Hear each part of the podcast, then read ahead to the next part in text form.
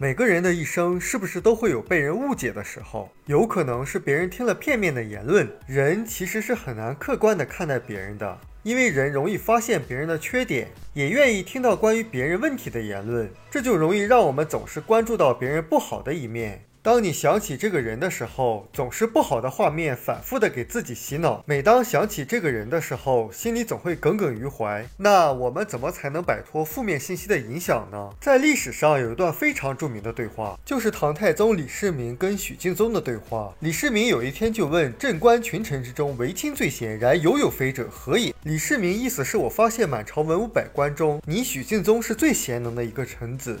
但还是有人在我面前说你坏话，说你很多不好的地方，为什么？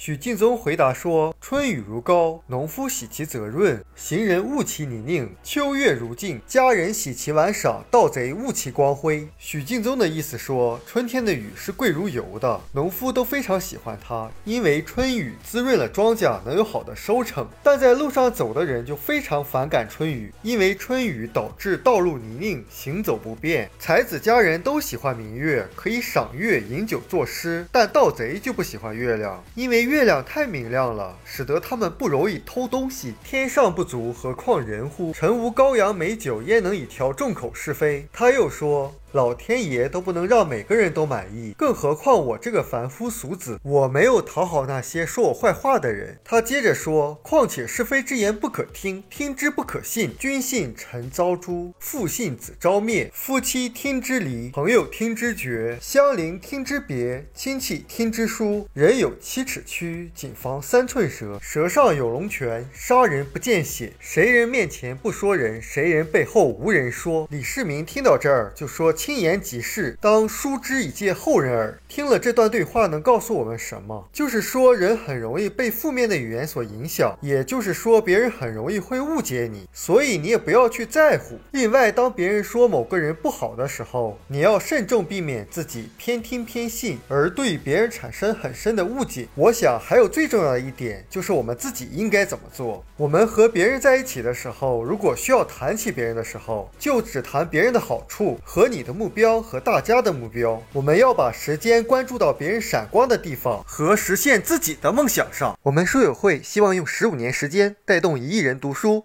改变思维，思考致富，和一千个家庭共同实现财务自由。快来加入我们吧！